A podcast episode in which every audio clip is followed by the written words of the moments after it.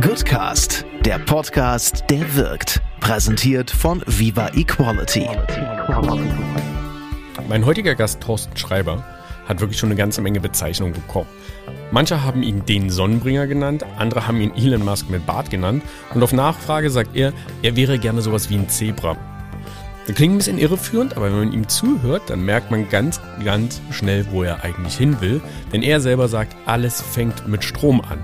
Und das heißt für ihn, er bringt Strom in Subsahara-Afrika zu den Menschen. Das heißt, dort, wo vorher wirklich einfach gar kein Strom war, wo es dunkel ist, wo nichts betrieben werden kann, dort bringt er Elektrizität hin. In Zahlen zusammengefasst hat er ca. 62.000 Menschen in den letzten Jahren Zugang zu Elektrizität gebracht und hat über 3900 Tonnen CO2 gespart. Das klingt ziemlich abstrakt, aber auch darüber sprechen wir, weil er gibt sich Mühe, um das nochmal ganz genau zu beschreiben. Es ist an manchen Stellen in diesem Podcast total abgefahren, weil es ist ein Kampf David gegen Goliath. Thorsten kämpft gegen die ganz Großen, gegen die Big Five. Und damit meint er nicht diese schönen Tiere, die viele von euch vielleicht kennen, sondern er meint die großen Ölkonzerne. Außerdem kämpft er gegen sogenannte Monster. Monster. Das sind für ihn die Dieselgeneratoren, die in vielen Teilen von Afrika immer noch betrieben werden und einen so schlechten Wirkungsgrad haben, dass sie eigentlich für uns alle nicht gut sind. Ihr merkt es, ich bin echt Feuer und Flamme. Es war super spannend mit ihm zu reden. Es gibt eine ganze Menge Podcasts mit Thorsten, aber wir haben vorher im Vorgespräch darüber gesprochen, dass wir uns Mühe geben, die Dinge zu erzählen, die er woanders noch nicht gesagt hat. Also, hört auf jeden Fall rein. Los geht's.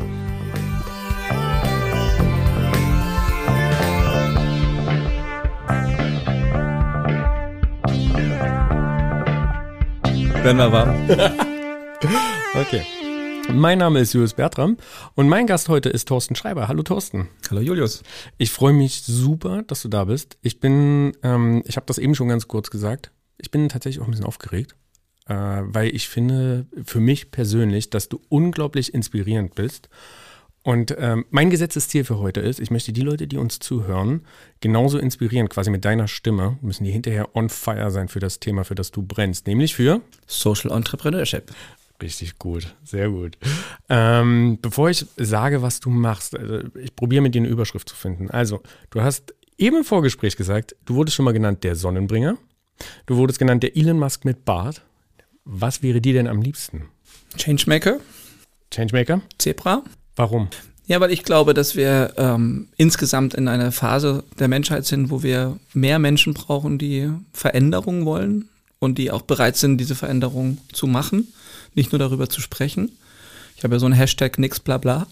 Und ähm, für mich ist eben die Zebra-Bewegung als Gegenbewegung zu den Einhörnern, also zu dem Wunsch, ein Startup zu gründen, was sehr, sehr wertvoll wird, um Investoren sehr reich zu machen und da gibt es eben eine Gegenbewegung, die Zebra-Bewegung. Das sind Menschen und auch Unternehmen wie deins und meins, die eben zusammenarbeiten, um gemeinsam, ich sag mal, die Welt zu heilen, statt sie weiter zu zerstören. Was ein schöner Ansatz ist. Jetzt vielleicht trotzdem einmal das zusammengepackt. Du bist ähm, Geschäftsführer von Africa Green Tech zusammen mit deiner Frau. Meine Frau und ich sind die Gründer. Ja. Und ähm, wir sind ja mittlerweile eine Aktiengesellschaft. Und ich bin Vorstand zusammen mit dem Wolfgang Rahms, meinem Vorstandskollegen. Und in Zahlen ausgedrückt, ich habe es mir im Vorgang, zu, im Vorlauf zu dem Gespräch nochmal von eurer Internetseite, die im Übrigen echt großartig ist, wenn es um Fakten geht. Danke dafür. Also ihr habt 62.000 Menschen mit Zugang zu Elektrizität versorgt. Ihr habt 3.900 Tonnen CO2 eingespart und 1.000 Kleinunternehmer empowered, Kleinunternehmerinnen empowered. Lass uns mal ganz kurz auseinanderpflücken, weil das ist vielleicht ein guter Einstieg in das Gespräch. Wie versorgt man 62.000 Menschen mit Elektrizität? Ja, wir haben angefangen als sogenannter Mini-Grid-Provider. Mini-Grid, kurz erklärt, das ist letztendlich ein autonomes Stromnetz außerhalb von einem nationalen Stromnetz. Wir sind das hier unserer europäischen Bubble ja gewöhnt, dass überall Steckdosen sind. Wir stecken alles rein und es funktioniert. Und ähm, im globalen Süden, insbesondere in der Sahelzone, wo ich arbeite, äh, gibt es das gar nicht. Da haben 70 bis 80 Prozent der Menschen im ländlichen Raum gar keinen Zugang zu Strom. Und selbst die, die in den Städten Strom haben, haben sehr viele Stromausfälle. Und die, die Strom haben, haben dann meistens eine schlechte Qualität, also eine niedrige Spannung, was die Geräte kaputt macht. Also wir haben eine unglaublich schwierige Situation, was den Zugang zu Elektrizität angeht. Und die Weltbank hat herausgefunden, dass man ähm, jetzt, dass es keinen Sinn macht, in großen Flächenländern, wo sehr wenig Menschen bezogen auf die äh, Fläche wohnen, überall nationale Stromnetze zu ziehen. Ist einfach viel zu teuer zu dem Kosten pro Anschluss. Und deswegen hat man die im Moment 600 Millionen Menschen, die nicht versorgt sind in Afrika, in drei Gruppen aufgeteilt. Die eine Gruppe wird irgendwann perspektivisch an ein nationales Stromnetz angeschlossen. Wann ist die große Frage? Die zweite Gruppe bekommt ein Inselnetz oder ein lokales Netz. Wie gesagt, in der Fachsprache heißt es dann Minicrit. Und äh, die dritte Gruppe, die bekommt dann so ein kleines Home-Solar-System, um sich ein bisschen Licht- und Handyladen zu ermöglichen. Du siehst schon, das ist ein Thema, was ich gar nicht gut finde. Aber wir sind sozusagen in diesem mittleren Sektor aktiv und sind dort auch Pioniere, also sowohl technologisch als auch von unserem sozioökonomischen Ansatz. Da werden wir gleich noch drüber sprechen. Insgesamt äh, sind 210.000 Mini-Grids in Subsahara-Afrika geplant und diese sollen dann ungefähr zusammen um die 250 Millionen Menschen mit Strom versorgen. Zurück zu der Ausgangsfrage. So ein Mini-Grid ist meistens dann in einer Dorfgemeinschaft. In unserem Fall haben wir in Dörfern angefangen, in, in Mali, wo eine sehr große ähm, Dichte ist an Kunden. Und wir können mit einer Anlage und mit einem Netz, wir bauen dann meistens so fünf bis sieben Kilometer Stromnetz, können wir dann bis zu 5000, 6000 Menschen mit Strom versorgen. Natürlich lassen sich nicht alle anschließen. Das ist ja auch eine Frage von den eigenen Möglichkeiten. Deswegen haben wir meistens so ein Drittel der Menschen in den Dörfern, in denen wir arbeiten, dann tatsächlich auch an unser Stromnetz angeschlossen. Bevor wir zu der Frage kommen, wie ihr das eigentlich tatsächlich vor Ort macht, ich würde gerne noch den Moment nutzen, um vielleicht so einen Augenöffner zu schaffen. Also zu sagen, 600 Millionen Menschen haben keinen Zugang zu Strom. Ich bin mir nicht ganz sicher. Ich würde vermuten, dass es vielen immer noch nicht die Augen öffnet. Also 600 Millionen ist eine total abstrakte Zahl. Was sind 600 Millionen? Das ist einfach unglaublich viel. Deswegen vielleicht anders. Was heißt denn das ganz konkret für die Menschen, wenn die keinen Zugang zu Strom haben? Na, das heißt zum Beispiel, dass du nachts aufwachst und auf die Toilette musst und deine ganze Familie wecken musst, weil die Toilette ist außerhalb. Das heißt, du wächst deine ganze Familie, um zum Beispiel als Mädchen aufs Klo zu gehen. Und dann muss der Papa oder der Bruder mit einer Taschenlampe dich begleiten. Warum muss das Mädchen begleitet aufs Klo? Naja, wir haben ja, wenn wir keinen Strom haben, haben wir auch nachts keine Beleuchtung und wir haben dann in Ländern, die ja meistens auch immer noch sehr in der, in der, in der Natur sind. Natürlich auch Schlangen und Skorpione und Tiere. Und ähm, ja, man sieht einfach wirklich gar nichts. Es ist ähm, so dunkel, dass du nicht siehst, ob deine Wurzel ist, ob du stolperst. Und man muss dann eben tatsächlich ähm, jemanden begleiten. Toilette ist die eine Sache. Warte, nur um das noch, also ich glaube, bei mir formt sich ein Bild. Das heißt, nichts Taschenlampe, nichts Kerze, einfach dunkel. Genau. Ja. So dunkel, dass du deine Hand vor Augen nicht siehst. Es gibt auch keine Lichtverschmutzung. Also es gibt ja nicht irgendwie eine Stadt in der Gegend, wo dann äh, der, der Horizont beleuchtet ist. Wir haben ja hier in Deutschland, ähm, ist mir jetzt gerade wieder aufgefallen, wo ich ein paar Tage hier bin, äh, es wird ja nie wirklich dunkel. Es ist immer irgendwo ein Leuchten oder Straßenlaternen. Aber im Busch oder sozusagen in dem ländlichen Raum hast du wirklich the Deep Darkness. Okay, aber losgelöst davon, also was hat es noch für weitere Konsequenzen, wenn Leute keinen Strom haben? Es wird sicherlich noch mehr geben, als dass ich nachts nicht mehr raus kann. das wäre zu banal. Naja, es ist sozusagen, wenn du Bilder möchtest, dann denk an die Steinzeit. Du hast letztendlich auch gar keine Werkzeuge, die mit Strom funktionieren. Du hast keine Instrumente, keine Geräte. Du machst alles mit der Hand. Ja, und ähm, das kann ja ersten Blick vielleicht romantisch sein, ähm, aber tatsächlich ist eben so, dass die Wertschöpfung dadurch sehr, sehr schwer ist. Also denk zum Beispiel an die Landwirtschaft. Wenn du mit den Händen ähm, Samen einsäst und dann mit der Gießkanne dein Feld be äh, bestellst, ähm, kannst du dir vorstellen, wie schwer das ist, eine vernünftige Ernte einzufahren und dich davon zu ernähren. Und Strom hilft dann auf ganz vielen Möglichkeiten. Zum einen kannst du damit eine Kühlkette herstellen. Du hast natürlich Beleuchtung, kannst damit deinen Tag verlängern. Wir dürfen noch nicht vergessen, da wo ich arbeite, hat es am Tag bis zu 45 Grad im Schatten. Das heißt, es ist sehr, sehr mühsam auch körperlich zu arbeiten. Und wenn du dann den Tag verlängern kannst in den Abend, wenn die Sonne weg ist, wo es dann auch kühler wird, 10, 12, 15 Grad, ist natürlich dann auch viel angenehmer, zum Beispiel zu lernen oder eben andere Arbeiten zu verrichten. Also Strom durchaus im Kontext von ähm, Verlängerung der möglichen Zeit, an der du dann was tun kannst. Also das heißt, könnte man das, auch wenn das jetzt extrem überspitzt ist, könnte man sagen, ohne euch würden die in der Zeit, äh, in der Steinzeit stecken bleiben? Ja, also da, wo wir die Möglichkeit haben, äh, zu wirken, erreichen wir sehr, sehr viel. Ähm, aber das heißt nicht unbedingt, dass die Menschen deswegen unglücklich sind. Wir müssen auch immer ein bisschen unterscheiden zwischen ähm, dem, was sozusagen wirklich wirkt und was letztendlich dann an Lebensumständen besser wird. Es gibt ja dann auch ganz viele Effekte in der zweiten Richtung, wenn du zum Beispiel an Gesundheitsdienstleistungen denkst. Ähm, fünf äh, von, von Kindern unter fünf sterben ungefähr ein Drittel vor ihrem fünften Lebensjahr an ganz normalen Durchfallerkrankungen, weil einfach es keinen Zugang zu sauberem, entkeimtem Wasser gibt. Das kann man durch Strom, sprich ähm, Trinkwasseraufbereitungsanlagen, auch lösen. Das ist auch eines unserer, unserer Teile. Und äh, wenn du an Bildung denkst, ähm, dass da eben sehr viele Zusammenhänge sind, die dann im ersten Blick noch gar nicht für uns, wie wir hier sozusagen in einer stromüberfluteten Welt leben, sonst ist gar nicht bewusst, für was man alles Energie braucht und wie viel Geräte dann auch letztendlich ähm, Services und Dienstleistungen erbringen. Wie macht ihr das? Wie schafft ihr Awareness für euer Thema? Also du merkst, ich reite so drauf rum, weil ähm, aus eigener Erfahrung, also ich war jetzt nicht in, in Subsahara, sondern ich war in Kenia, ich war in Indien, ich war also in Ländern, die wahrscheinlich noch nicht dort sind, wo, worüber du sprichst, aber ich kann mir zumindest ein Bild davon machen.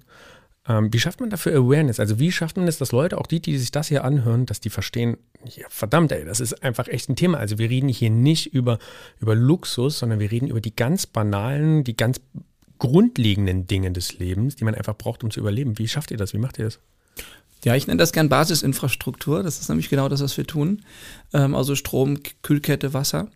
Und ähm, diese Awareness bei den Kunden ist schon da. Ne? Also die haben ja dann oft Verwandte oder ein Teil der Kinder sind schon abgewandert in die nächstgrößere Stadt, was keine Jobs gibt im ländlichen Raum. Und deswegen jedem ist es bewusst, dass Strom etwas verändert. Jedem, äh, sorry, jedem Je vor Ort? Jedem vor Ort. Vor, okay. Ja. Ähm, hier ist das insbesondere ein Thema im Kontext von Migration. Also die Politik kennt die Zahlen und ähm, einer der Hauptfluchtursachen ist tatsächlich eben diese Perspektivlosigkeit, insbesondere bei der überwiegend jüngeren Bevölkerung. Und die kann eben ohne Strom gar nichts mit ihrem Leben anfangen. Also sowohl keinen ersten oder zweiten Bildungsweg oder eben auch gar keine handwerklichen Berufe erlernen. Deswegen zieht es die alle erstmal in die Städte. Dort ist die ähm, Arbeitslosigkeit natürlich unglaublich. Und dann kommt eben auch dieser Migrationsdruck, dass man sagt, okay, ich komme hier nicht weiter, ähm, ich möchte weg. Und das ist ungefähr bei den äh, Leuten so zwischen 18 und 25 sind es in Subsahara ungefähr 60 bis 70 Prozent, die eigentlich ihre Heimat verlassen möchten. Und das ist natürlich eine große Awareness hier bei der Politik, weil ähm, Migration oder Massenmigration führt dann immer zu, den, äh, zu dem Rechtsruck. Das sehen wir ja überall. In Italien haben wir das jetzt gesehen, wir sehen es in den ähm, skandinavischen Staaten, in Frankreich, in Deutschland auch ähm, nach 2015.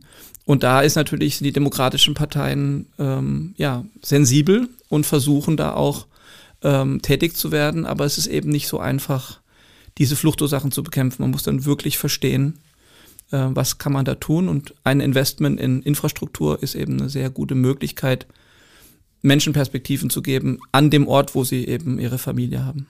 Jetzt bist du ja quasi auch geflohen, nur in die andere Richtung. Das heißt, du sitzt zwar jetzt gerade in Berlin, aber du lebst eigentlich im Senegal. Mhm. Wa warum?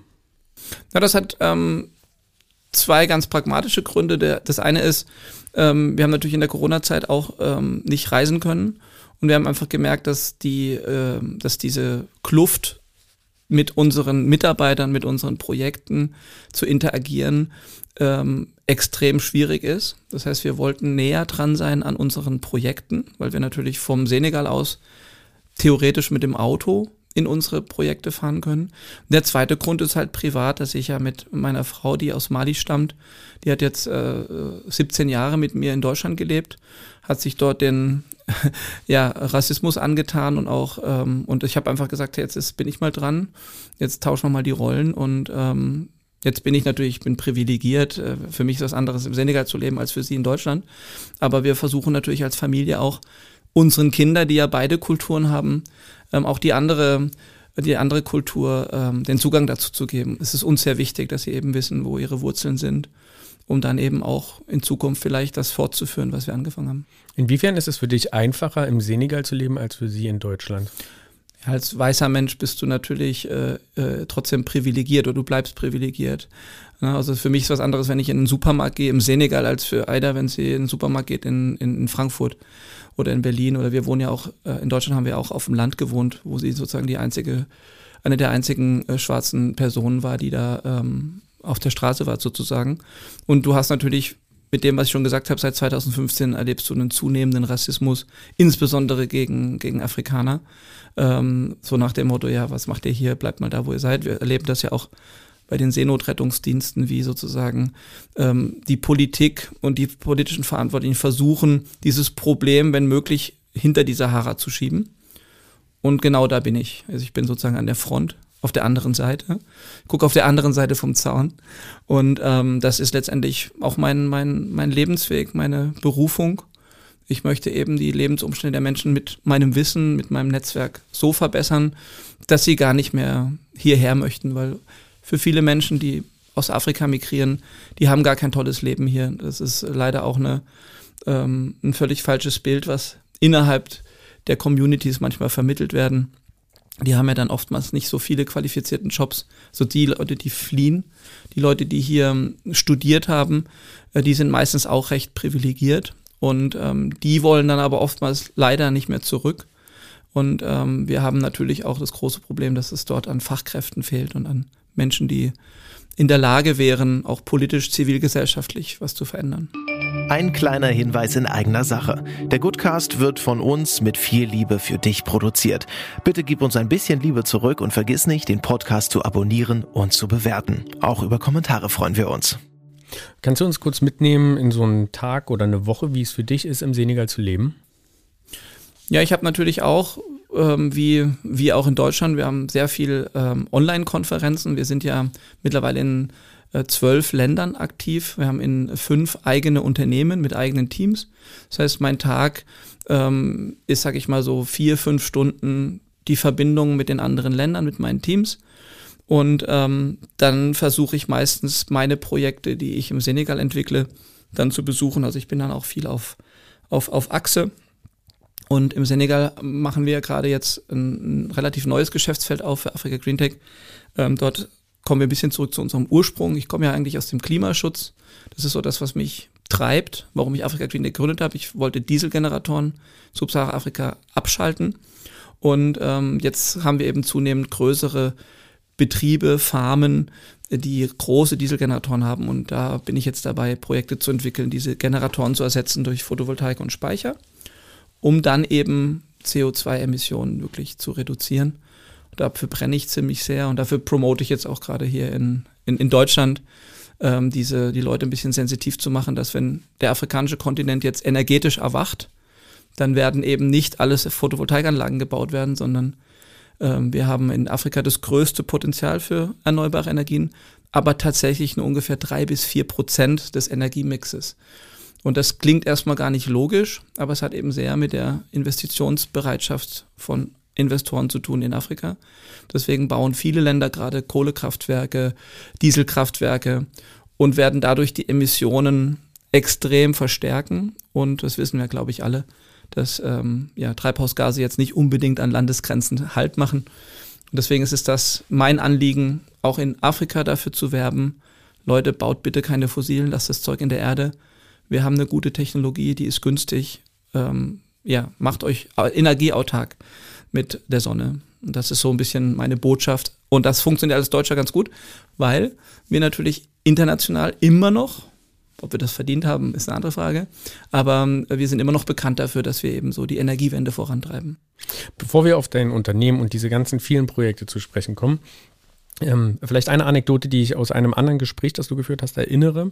Da hast du erzählt, dass ähm, Afrikaner zum Teil auch auf Regierungsseite gar nicht bereit sind, quasi den Weg Richtung erneuerbare, erneuerbare Energien zu gehen, weil, und das fand ich total augenöffnend, die sagen, ist uns ehrlich gesagt ziemlich egal. Jetzt sind wir erstmal dran. Das heißt, das, was hier ist, das verbrennen wir auch, weil wir müssen unsere Bevölkerung auf die nächste Stufe heben. Das fand ich für mich ziemlich schwierig, das anzuerkennen, dass das so ist. Und ich hadere immer noch mit mir selber, ob das eigentlich nachvollziehbar ist in der Argumentation. Also quasi zu sagen, ja, wir haben jetzt die ganze Zeit dabei zugeguckt, wie ihr euch entwickelt und jetzt sind wir dran. Und wie wir das machen, das geht euch mal überhaupt nichts an. Wie siehst du das? Ich habe da sehr viel Verständnis für, weil ähm, das ist ja auch durch, auch durch Trump und ganz viele andere äh, politische Entwicklungen, die wir jetzt haben, wenn wir nach China, wenn wir nach Russland gucken. Wir haben ja diesen rückkehrenden Nationalismus, den rückkehrenden Patriotismus. Und äh, Trumps Aussage America First, das haben viele afrikanische Regierungen übernommen und haben gesagt, ja, dann Africa First. Und tatsächlich dürfen wir das nicht wir müssen da ein bisschen versuchen, die Perspektive zu wechseln und zu versuchen, in die andere Seite reinzuversetzen. Diese Länder, und so empfinden die Menschen das, sind jahrelang ausgebeutet worden, Jahrzehnte, Jahrhunderte lang. Und man hat jetzt die Nase voll. Man hat das auch satt, sich bevormunden zu lassen vom Westen oder vom, von Europa. Wir sehen jetzt gerade insbesondere in Ländern, wo ich arbeite, also in Mali, in Burkina Faso, sehen wir eine regelrechte ähm, anti-westliche Bewegung. Und die wird natürlich dann noch unterstützt durch, dass das sehr viele Staaten in Afrika historisch gesehen ja sozialistisch sind nach der Unabhängigkeit, deswegen schon immer eine große Nähe hatten, auch zum Kommunismus und somit auch zu Russland und China. Und das haben wir bei der Abstimmung zum Ukraine-Krieg gesehen, dass sich eben 19 Staaten Afrikas enthalten haben bei der Frage der Sanktionen. Und das ist wirklich vielleicht für viele hier schwer zu ertragen, aber ähm, wir sind da eben auch in einer absolut westlich geprägten Bubble. Und äh, wenn ich mit Menschen im Senegal rede, auch Leute, die dort Geschäfte haben oder Firmen, äh, die, die verstehen gar nicht, äh, was wir von ihnen wollen. Ja? Die sagen, du, wir haben hier Rohstoffe, äh, die tun wir jetzt, also ein Erdgasfeld gefunden, das wird jetzt äh, vermarktet und da können alle mitbieten. Ja? Wir werden nicht mehr Frankreich oder irgendein Land bevorzugen, weil ihr irgendwann mal uns kolonialisiert habt. Ja? Wir wollen den besten Preis kriegen. Und dann bauen wir hier unsere Wirtschaft auf zurück zu dieser Frage, die du hattest oder zu, dem, zu der Anmerkung. Ähm, tatsächlich ist das primäre Problem für viele afrikanische Regierungen, dass sie eine sehr junge, ähm, sehr, ich sage jetzt mal, äh, aggressive gesellschaftliche Entwicklung haben, dass die Leute sagen, ich, wir wollen Jobs. Wir, uns interessiert nicht grüne Jobs oder whatever, ähm, sondern wir wollen einfach nur arbeiten. Wir brauchen Geld und dieser Wunsch geht nur durch ein klassisches Wirtschaftswachstum. Und das ist dann eben oftmals die Opportunitätskosten für einen fossilen Ausbau von der Energiewirtschaft sind in diesen Ländern eben viel einfacher, als sich dann Gedanken zu machen über komplexe Netzsteuerung. Dürfen auch nicht vergessen, dass es technisch eben nicht so einfach ist. Ich meine, schon in Deutschland eine große Herausforderung. Thema Sektorenkopplung, all dieser ganze Kram. Aber die afrikanischen Stromnetze sind natürlich teilweise 50, 60, 70 Jahre alt. Und da kann man nicht einfach eben so eine 50 Megawatt Photovoltaikanlage reinklipsen und dann läuft das, ja. Also wir sind da, teilweise sind die, die Kraftwerke dort noch auf dem Level von den 50er Jahren. Ja, und ähm, das darf man eben nicht vergessen. Das heißt, die, um wirklich flächendeckend in Erneuerbare zu investieren, bräuchte es eben auch ganz viel Investment in die Infrastruktur.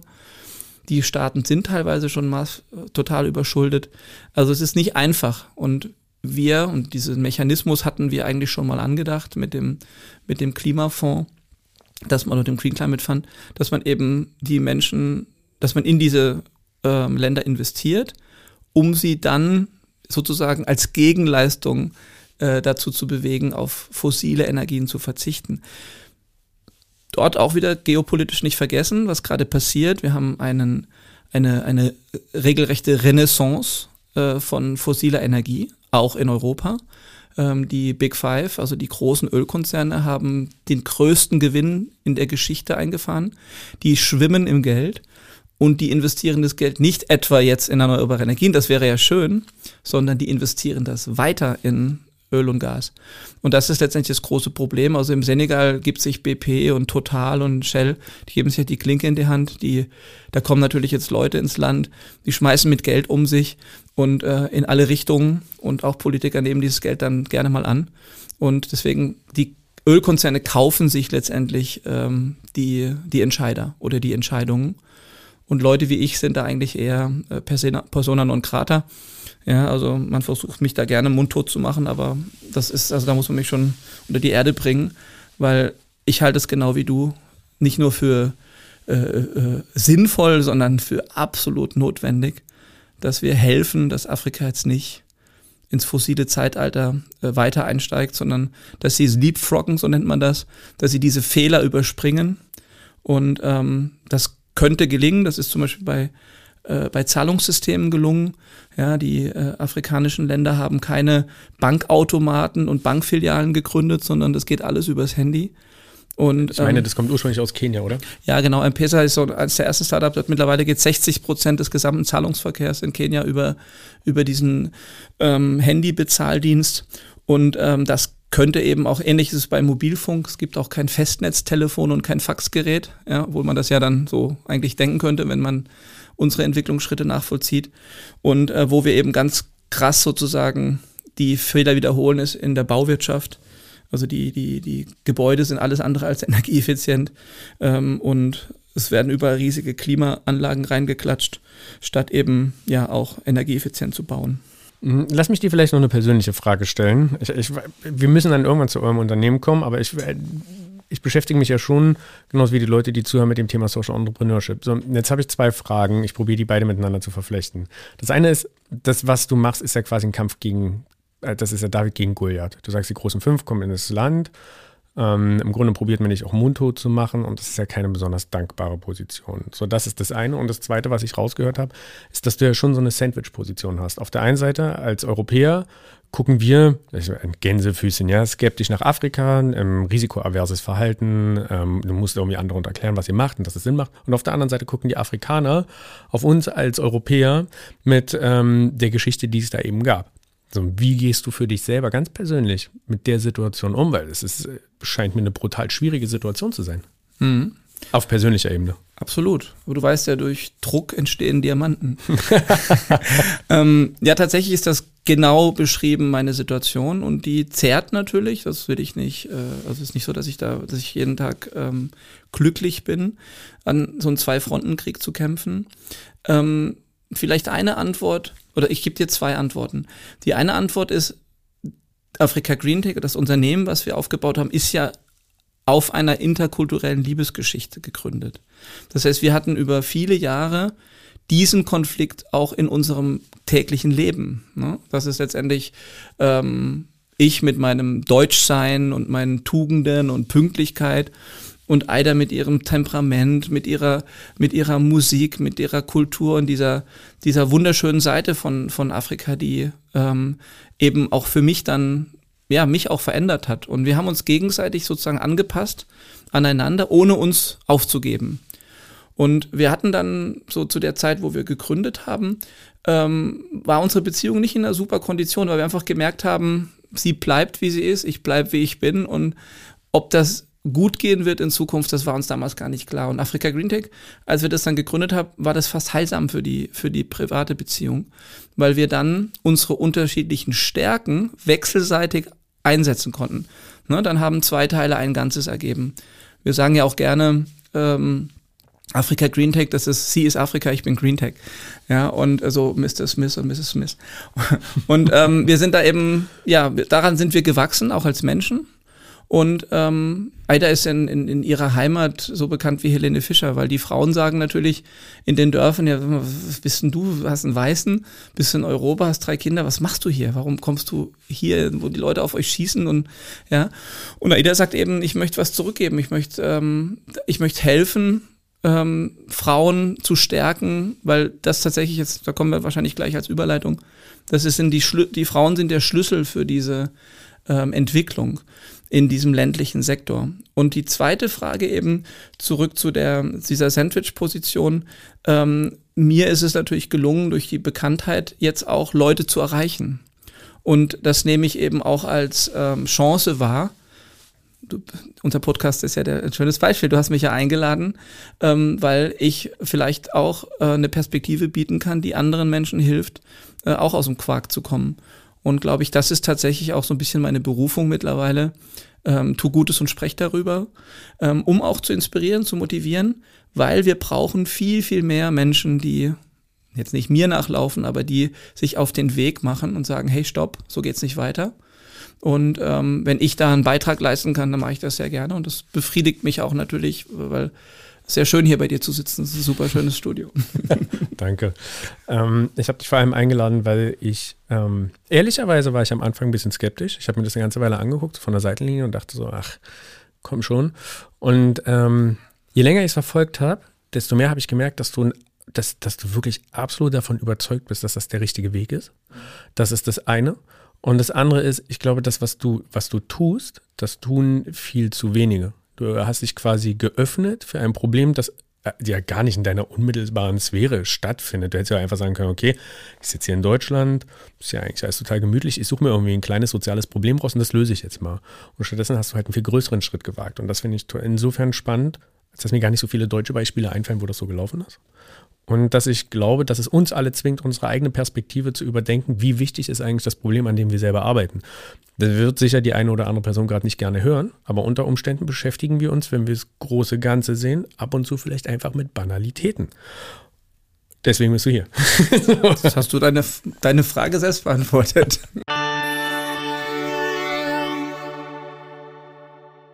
Jetzt hast du eben schon gesagt, die Frauen sind der Schlüssel für die Entwicklung. Mhm. Warum? Ja, wir haben, jetzt müssen wir versuchen, wieder die Augen zuzumachen und ähm, virtuell uns auf den afrikanischen Kontinent zu beamen. Ähm, unter diesen Gesichtspunkten keine Elektrizität, keine Kommunikation, kein Zugang zum Internet, sind viele dieser Gesellschaften natürlich auch in einem sehr, ähm, ja, ich sag nicht unterentwickelt, weil ich mag das Wort nicht, aber es sind Menschen, die ähm, in Strukturen leben, die seit Hunderten von Jahren so gewachsen sind. Und äh, diese Strukturen sind anarchisch. Wir haben also eine absolute Dominanz des Mannes, auch durch die Religion. Ähm, die in, Im Sahel können Männer aufgrund des Islam bis zu vier Frauen heiraten. Und ähm, in der Kultur, also in der Kultur von Aida zum Beispiel, ähm, ist eine Frau im Moment gesellschaftlich nur dann wertvoll, wenn sie möglichst viele Kinder gebärt. Und dadurch haben wir in Niger zum Beispiel die höchste Geburtenrate mit fast acht pro Frau. Und das befeuert innergesellschaftlich ähm, natürlich dann die Probleme, weil ähm, es gibt ja keinen Zugang zu Bildung, wir haben 80 Prozent Analphabetismus und dann haben wir letztendlich viel zu wenig Jobs für viel zu viel junge Menschen. Und wenn man das ganze Thema jetzt wirklich mal strukturell angehen möchte, ähm, da gibt es Forschung drüber, ähm, umso mehr eine Frau Zugang zu Bildung hat, bis zum 14. Lebensjahr, umso geringer ist, der, ist die Geburtenrate. Was jetzt nicht heißt, dass viele Kinder nicht so Schönes sind. Ich meine, du hast ja auch mehr als zwei. Ähm, aber tatsächlich wissen wir heute aus der Forschung, dass die sozioökonomischen Probleme zunehmen, wenn man eine überwiegend junge und ungebildete Bevölkerung hat. Das hemmt einfach viele gesellschaftliche Entwicklungen. Und deswegen sind die Frauen der Schlüssel. Wenn wir helfen, den Frauen ähm, durchgängig in die Schule zu gehen, hauptsächlich geht es eigentlich übrigens um die Mädchen, gar nicht um die Frauen. Und die Forschung sagt also, wenn ein Mädchen in Afrika bis zum 14. Lebensjahr durchgängig in der Schule war, dann reduziert sich eben auch ähm, bei der Familienplanung dieser Wunsch, dem gesellschaftlichen ähm, Druck, möglichst viele Kinder zu gebären, ähm, hinterherzulaufen. Also diese Emanzipation von jungen Frauen ist der Schlüssel, um dann eben langfristig gesellschaftlich das besser hinzukriegen. Zumal man dann weiß, dass die Kinder, die selber in der Schule waren, die jungen Frauen dann eben auch hauptsächlich darauf achten, dass ihre eigenen Kinder eben auch Zugang zur Schule haben. Und ähm, das führt dann eben dazu, dass wir äh, das von innen aufbrechen und dann eben auch ganz neue Familienmodelle ähm, ermöglichen. Ja. Und das ist letztendlich auch ziemlich die Aufgabe, die die AIDA übernimmt innerhalb des Unternehmens, weil wir erreichen ja diese Menschen weder als Mann noch als äh, Weißer. Und äh, die müssen eben auf, auf Augenhöhe in ihrer Ethniensprache miteinander sprechen und das ist Teil unserer Arbeit. Das ist übrigens auch eins der Geheimnisse unserer Arbeit. Ähm, ne, viele Leute gucken ja so auf die Bilder oder du hast auch gerade gesagt, bisschen skeptisch, ja, kommen irgendwelche Typen und bauen irgendeinen so Container da auf. Aber bevor das passiert, also bevor dieses Visuelle passiert mit dem Container, sind wir viele Wochen und Monate in diesen Dörfern. Mit Theatergruppen zum Beispiel. Ähm, mein Schwager, der auch das Unternehmen in Mali mit gegründet hat, der 20 Jahre für die Konrad-Adenauer-Stiftung gegen die Beschneidung von Mädchen gekämpft. Ganz, ganz heikles und krasses Thema. Und das haben die geschafft, indem sie mit Theatergruppen das Dorf sensibilisiert haben. Und den Frauen, die, die Beschneiderinnen aus diesem Beschneiderberuf, dadurch gemacht, dass sie die umgeschult haben zu Textilschneiderinnen. Und ähm, das ist eben ähm, ziemlich harter Tobak. Und ähm, aber diese, sag ich mal, diesen Zugang, den haben wir uns so ein bisschen abgeguckt von Uma. Und die ersten Dörfer haben wir dann auch mit ihm, also er hat diese Sensibilisierung vorgenommen. Und in der nächsten Stufe haben wir uns dann eben die Frauenkooperativen genommen und haben, also unsere Frauen im Team haben dann mit denen eben gesprochen, was habt ihr für Herausforderungen? Und natürlich ist ganz viel über Gewalt in der Ehe und über eben diese Mehrfachheiraten, äh, die von den Frauen bei weitem nicht gemocht wird. In der Regel ist es so, dass der Mann äh, generationsweise, sage ich ja, immer wieder eine 15 Jahre jüngere Frau nimmt. Und die ähm, Frau, die ersten Frauen sind dann nicht unbedingt ausgestoßen, die werden weiter mit versorgt, aber natürlich ein eher verletzendes Gefühl. Und ähm, da haben wir eben jetzt zunehmend ähm, den Effekt, dass die Frauen sagen, hey cool, kann ich, ich würde gerne was arbeiten. Also gerade die Frauen, die die ersten Erstfrauen sozusagen, die dann etwas älter sind, die sagen, hey, ich möchte jetzt, ich kümmere mich nicht mehr so um den Haushalt oder um meinen Mann, ich würde gerne was tun, ich würde gerne Geld verdienen. Und für die haben wir dann eben so kleine Businessmodelle entwickelt, zum Beispiel mit unseren Kühlschränken, den Cool-Ups. Ähm, da können Frauen dann zum Beispiel ähm, Getränke machen und solche Dinge und sich ein Zubrot verdienen. Damit gelangen sie Unabhängigkeit von dem, also sie werden weniger abhängig von dem Mann. Und das führt dann eben zu mehr äh, Bildung, weil die, diese Frauen dann ihre Kinder auf jeden Fall auf die Schule geben. Ähm, ich greife jetzt gleich mehrere Wörter auf. Also du hast gesagt, fünf Unternehmen. Wir haben den Cool-Tainer, wir haben die Solar-Tainer, wir haben die Solarpumpen, Trinkwasseraufbereitung, Cool-Hubs. Kannst du es uns einmal so zusammenfassen, dass wir dein Universum verstehen? Mhm. Na, lass mich da vielleicht ein konkretes Beispiel nehmen, weil ich glaube, wir sind hier im globalen äh, Norden ganz gut betraut mit digitalen Plattformen. Ähm, wenn wir uns zum Beispiel ähm, Apple iTunes angucken, jetzt ohne Werbung für Apple zu machen, es gibt ja auch das Google ähm, Android-System, also ein Ökosystem, bei dem ein technischer Dienstleister ähm, kleinen Apps anbietet, Geschäftsmodelle zu bauen. Und so verstehen wir uns auch.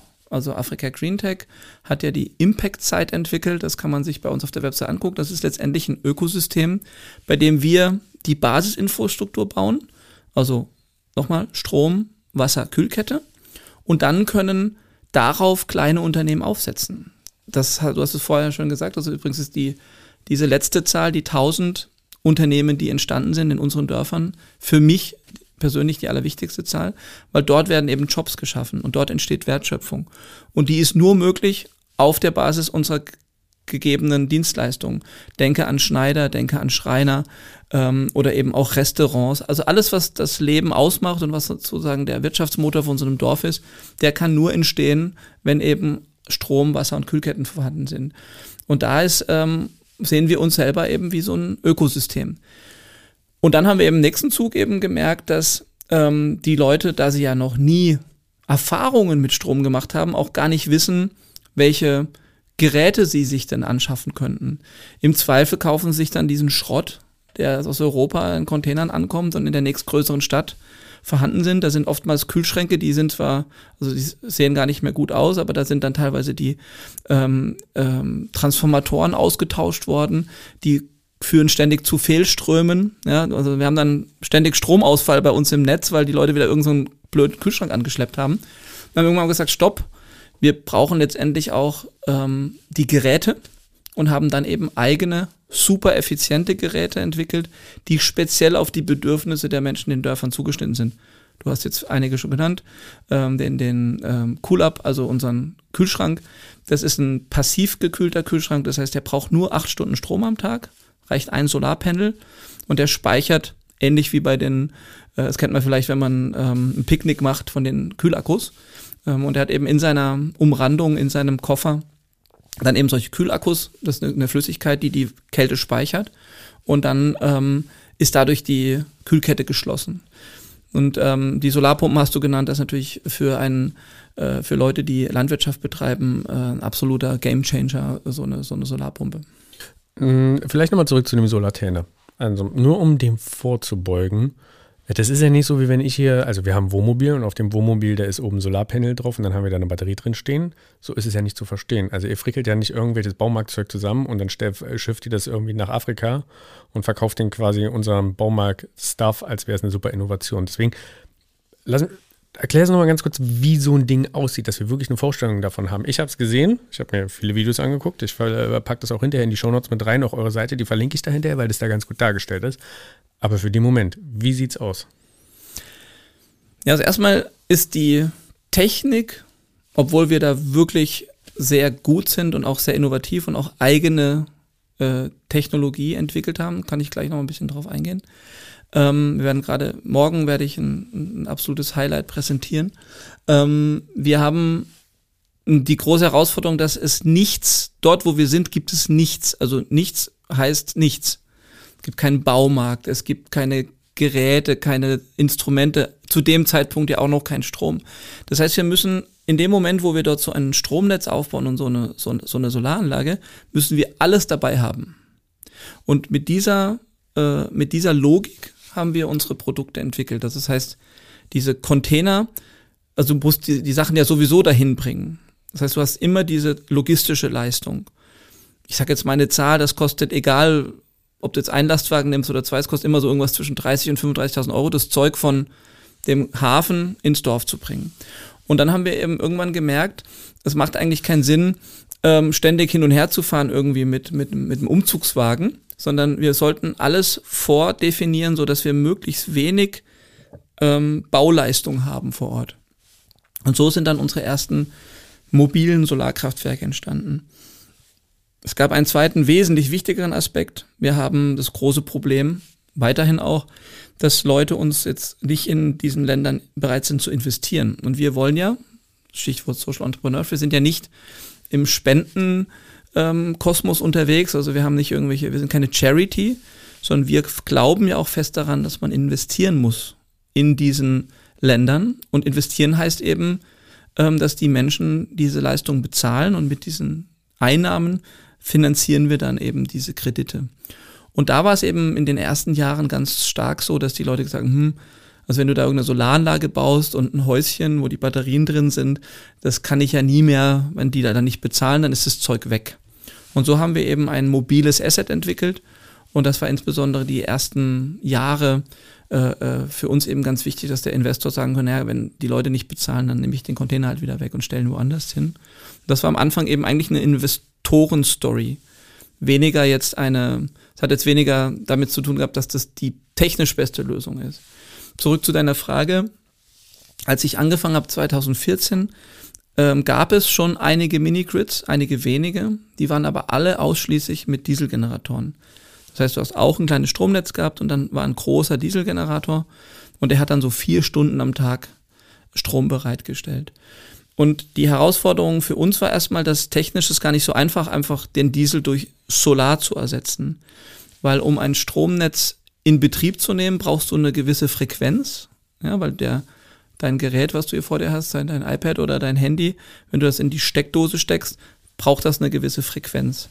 Und äh, die Spannung von diesen Netzen, die musst du sozusagen erstmal bereitstellen, bevor das Ganze dann sozusagen startet.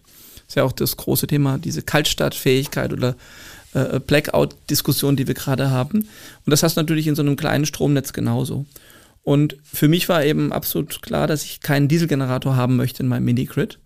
Und 2014 war es so, dass äh, die, die ähm, Anbieter von Wechselrichtern und Speichern gesagt haben, nee, das, das geht nicht, du musst auf jeden Fall einen Dieselgenerator einbauen. Und ich gesagt, nee, das will ich nicht.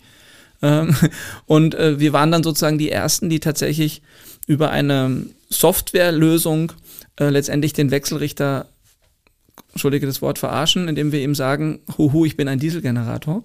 Und ähm, so konnten wir dann die erste reine Photovoltaik-Speicheranlage errichten in Mali damals. Den Container gibt's heute noch. Und ähm, heute ist das tatsächlich der Branchenstandard. Ähm, und damals hieß es aber, das geht nicht. Und wir waren halt die Ersten, die gesagt haben, wir machen es trotzdem. Und äh, das war eben für uns auch so, das ist so ein bisschen die, die, zeigt so ein bisschen, wie, wie technisch dann die Themen doch sind.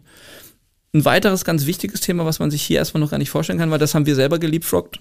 Äh, wir sind in unseren Dörfern komplett auf Smart Meter. Das heißt, unsere Kunden in einem Dorf in Afrika haben heute schon einen Smart Meter in ihrer Hütte, worüber wir in Europa gerade diskutieren, ob das Sinn macht. Ja, und äh, das ist eben ein ganz wichtiger Teil, weil diese Smart Meter können wir über ähm, einen Internetzugang äh, steuern und dadurch können wir Tarife festlegen. Wir haben also in unserem Dorf mehrere Tarife. Es gibt Tarife für Menschen mit kleinem Einkommen, die zum Beispiel nur ganz wenig Strom haben, abends, um eben auch ihr Handy zu laden oder Licht zu machen. Und dann haben wir aber auch Leute, die haben Schweißgeräte, die brauchen hundertmal so viel Strom wie der kleine Haushalt. Und für die haben wir dann eben spezielle Tarifmodelle gebaut. Also die nehmen wir zum Beispiel vom Netz. Ein, ein Handwerker, der bei uns äh, ist, kriegt tagsüber recht günstig Strom für acht Stunden und um 17 Uhr geht sein Zähler aus. Und ähm, weil wir dann den Strom aus den Batterien hauptsächlich für die privaten Haushalte brauchen. Und das ist dann eben, wenn du es jetzt mal operativ siehst, äh, schon, ja, ich will nicht sagen Hightech, aber das ist jetzt nicht irgendwie profan oder banal. Da steckt schon eine ganze Menge Wissen dahinter und mittlerweile bei uns tatsächlich acht Jahre Erfahrung im Feld. Also ich glaube, es gibt wenig Unternehmen, die in Afrika tätig sind, die dieses tiefe Wissen haben, wie man sowas zum Laufen bringt und, viel wichtiger, am Laufen hält. Wie viel erzeugt so eine Anlage an Strom? Mhm. Das gibt's von bis. Also die Container, die für die Afrika Green Deck allgemein so bekannt sind, die haben alle um die 50 Kilowatt Peak, also äh, 50.000 ähm, Wattstunden. Kannst, kannst, du das ins Verhältnis setzen, was man damit hier betreiben könnte? Na, hier würdest du damit ähm, vielleicht vier Mehrfamilienhäuser mit Strom versorgen können. Das heißt im Umkehrschluss, wir fressen so viel Strom, wie es in Afrika ein Äquivalent von 300 Haushalten hat? Ja, das kann man ungefähr sagen. Ja, nicht ganz, also 4 vielleicht zu 300. 4, 4 zu 300 oder vielleicht so 1 zu 60. Das kommt durchaus hin. Das ist übrigens auch mit dem Fußabdruck so. Ne? Also wir haben, äh, wenn du hier in Berlin lebst, hast du irgendwie 11 bis 13 Tonnen Fußabdruck, einfach durch den Verkehr und alles. Und so ein Mann, so ein Mensch im Dorf hat irgendwie 100 Gramm, 200 Gramm. Ähm, und das ist letztendlich übrigens auch die soziale oder soziale Gerechtigkeit oder Ungerechtigkeit, mit der wir dann eben uns auch als Verantwortung aussetzen. Also wir haben eigentlich eine Verantwortung ähm, äh, aufgrund unseres Anteils an dem gesamten Emissionsvolumen. Und deswegen ist es, wie ich vorhin schon gesagt habe, es war ja unsere Diskussion, deswegen sagen die Afrikaner, was wollt ihr uns denn hier vom Pferd erzählen? Ihr seid doch diejenigen, die den Zustand eingerichtet haben, in dem wir alle sind. Und ähm, da habe ich eben durchaus auch Verständnis, weil ähm, dann müssten wir uns eigentlich erstmal an die eigene Nase fassen, bevor wir anderen vorschreiben, wie sie nicht zu leben haben. Ja. Okay, ich habe eben tief durchgeatmet. du, hast, du bist ja nicht zum Spaß hier. Also klar, für diesen Podcast bist du zum Spaß hier, aber du kommst ja nicht einfach so nach Deutschland. Du hast schon gesagt, du hast für morgen eine richtige Sensation im Gepäck. Ja, wir ähm, haben vielleicht nochmal den Bogen gespannt ich habe in den letzten Jahren mich ein bisschen stärker geöffnet für die Industrie und auch für Corporate-Unternehmen. Ich war am Anfang ein bisschen radikaler im Social Entrepreneurship, habe gesagt, ja, hier, die, die, die großen Unternehmen, die, die machen ganz viel Fehler. Und ähm, in den letzten Jahren habe ich gemerkt, dass wir die mitnehmen müssen. Also wir müssen das gesamtgesellschaftlich angehen. Und ein Konzern, der, äh, sage ich mal, nicht klimatechnisch gut aufgestellt ist, denen müssen wir eigentlich helfen, sich zu verändern und bin dann vor zwei, drei Jahren tatsächlich in ein, eine Kooperation mit Audi gegangen. Ähm, das ist sozusagen noch eine Stufe unter Big Oil ähm, und habe eben gesagt, was können wir tun, um einen Beitrag zu leisten in der ähm, in der Speichertechnologie. Es gibt ein großes Problem, was in der deutschen Öffentlichkeit gar nicht so bewusst ist. Wenn wir auf Elektromobilität umsteigen, und das ist ja, sage ich mal, mehr oder minder beschlossen, ist nur eine Frage, wie schnell, werden wir ein immenses Volumen an Speicherkapazität haben. Das ist erstmal eine gute Nachricht. Die Frage ist nur im Moment sind diese Sektoren nicht gekoppelt. Also die Elektroautos werden dann genutzt für die Mobilität, aber sie haben noch keinen, sie werden nicht eingebunden in ein anderes System. Und bei Automobilspeichern ist es so, dass sie, wenn sie im Auto nicht mehr verwendbar sind, weil die Batterie sozusagen träge wird, das ist dann nach, sage ich mal, 100.000, 150.000 Kilometern der Fall. Dann wird die aus dem Auto rausgenommen, kann dann ersetzt werden durch eine neue. Aber der alte Speicher ist nicht de facto kaputt. Also er ist nicht bei Null. Er hat nicht sein Lebensende erreicht, sondern es ist sogar nach aktueller Forschung so, dass diese Speicher noch 70, teilweise 80 Prozent ihrer physikalischen Speicherkapazität haben. Sie sind eben nur nicht mehr an der Anwendung Automobil verwendbar. Und da war schon seit vielen Jahren die große Debatte, was macht man mit diesen Speichern? Im Moment werden viele dieser Speicher tatsächlich direkt recycelt oder verschrottet, was nicht heißt, dass der Rohstoff verloren geht. Man gibt eine recht hohe Recyclingquote. Aber ist eigentlich unsinnig unter dem Cradle-to-Cradle oder dem Circle Economy Gedanken. Warum kann man die nicht weiterverwenden? Und da haben wir jetzt eben einen Prototypen entwickelt. Äh, wir haben aus dem Audi äh, e-tron GT einen Speicher verwendet, also original aus dem Auto ausgebaut. Wir haben den dann umgebaut und in einen unserer Solartainer integriert. Und diese Anlage läuft jetzt seit äh, einer Woche und die präsentiere ich jetzt am, am, ähm, am Freitag vor Audi. Ähm, und wir hoffen eben damit zu zeigen, wieder Pionierarbeit, ja, dass es eben eine sinnvolle Verwendung für Autospeicher gibt. Denkt das jetzt mal ein bisschen größer.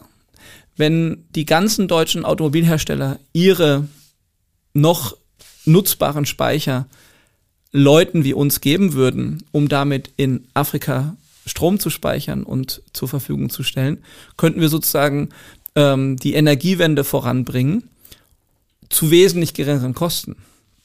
Und das ist letztendlich das, was ich beweisen will mit diesem Produkt. Und ähm, ja, mit Audi habe ich sicher schon ein ganz tolles Unternehmen an, an Bord. Ähm, also die drei großen deutschen Autohersteller werden in den nächsten zehn Jahren letztendlich die Energieversorger, die wir kennen, ablösen, weil sie so viel Energiespeicher auf den Straßen rumrollen haben, ähm, wie wir uns gar nicht vorstellen können. Und da wird es ganz viele krasse strukturelle Veränderungen geben. Und die Verwendung dieser Speicher für die Anwendung Strom machen, Strom speichern in Haushalten ist eben noch relativ neu. Das heißt, wenn wir in 20 Jahren alle alte, in Anführungszeichen, Autobatterien bei uns im Haus stehen haben, dann geht das ursprünglich auf dich zurück. Ja, vielleicht bin ich einer von denen, an die man sich dann noch erinnert, das wäre schön. Aber ihr seid auch gerade in der äh, Crowd-Investing-Phase. Ähm, erzähl uns mehr.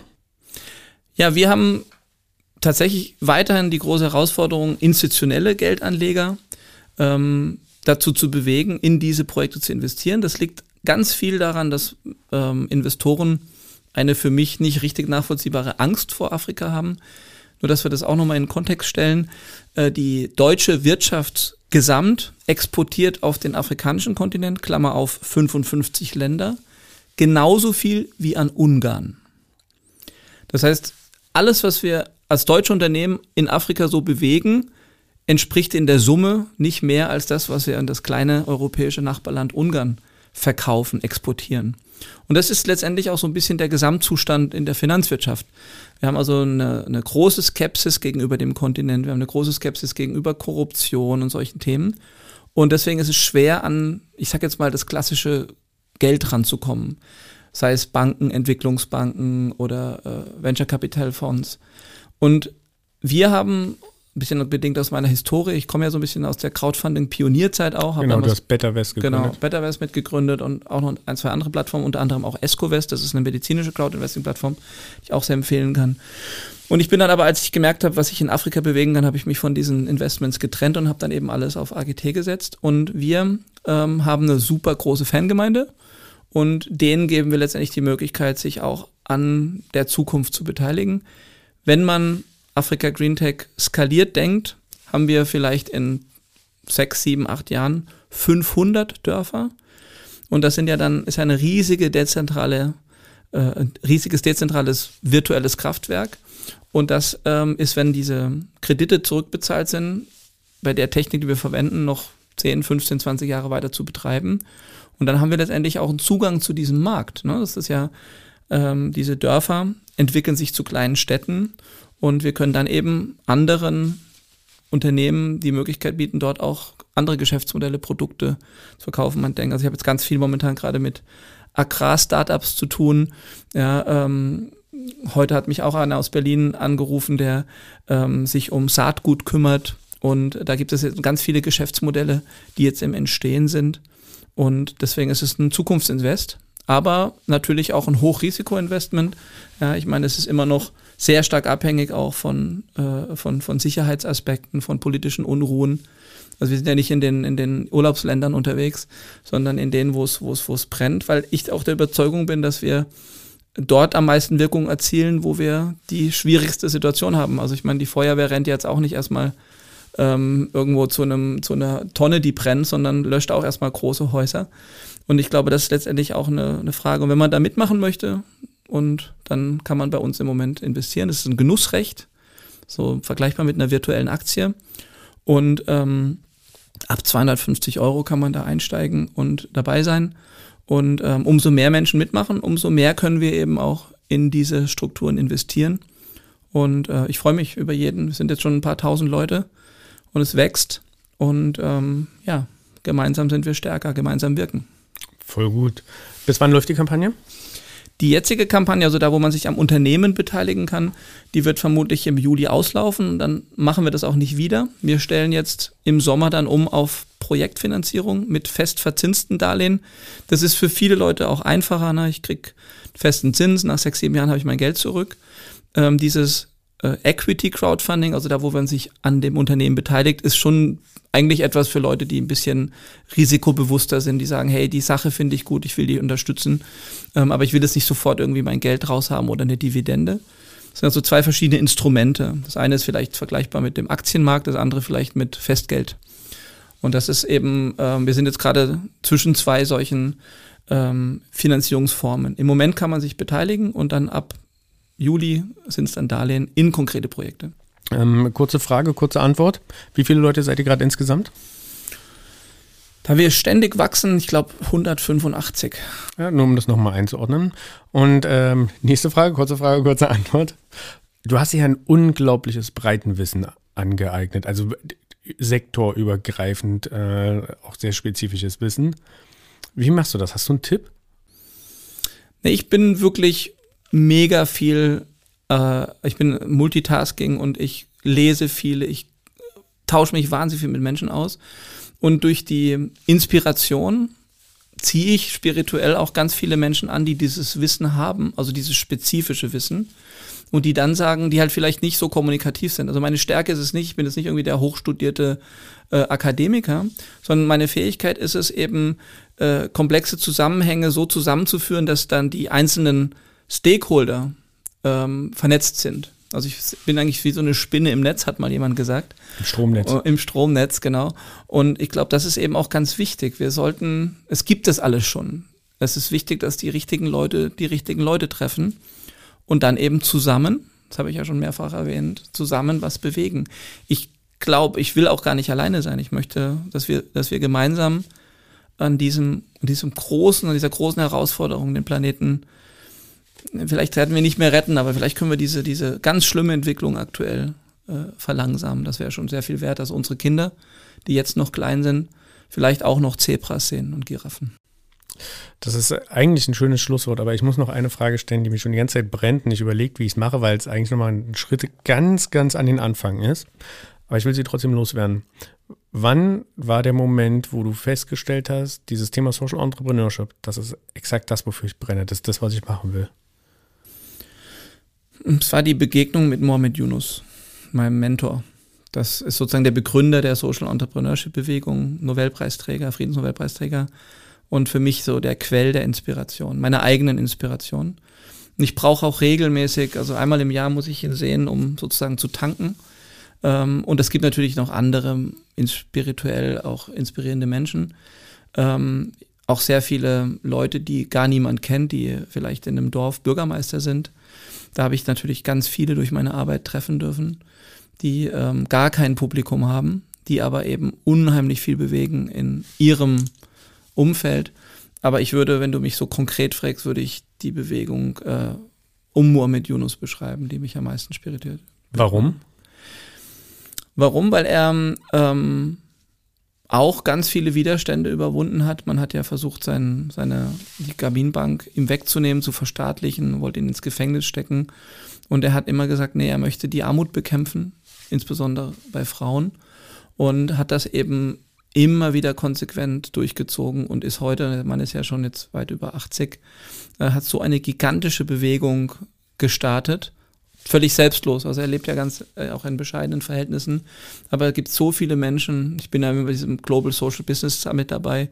Ich krieg hoffentlich jetzt sein, sein Go, dass wir das nächstes Jahr nach Dakar holen, also nach das erste Mal in Afrika. Und ähm, wie er junge Menschen begeistert, auch Social Entrepreneurs zu werden, das hat mich eben total berührt. Und da bin ich auch ganz stolz, dass ich da ein Teil dieser Bewegung sein darf und eben auch ganz viele junge Menschen dazu zu bringen, dann machen wir ein neues Schlusswort, eine Zebra, ein Zebra-Unternehmen zu gründen statt ein Einhorn, weil darum geht's. Wir brauchen Unternehmen, die, die die Welt heilen und nicht weiter zerstören. Das ist ganz wichtig. Letzte Frage. Mit welchem Song möchtest du diesen Podcast beenden? Uh, We Are the People. Von? Empire.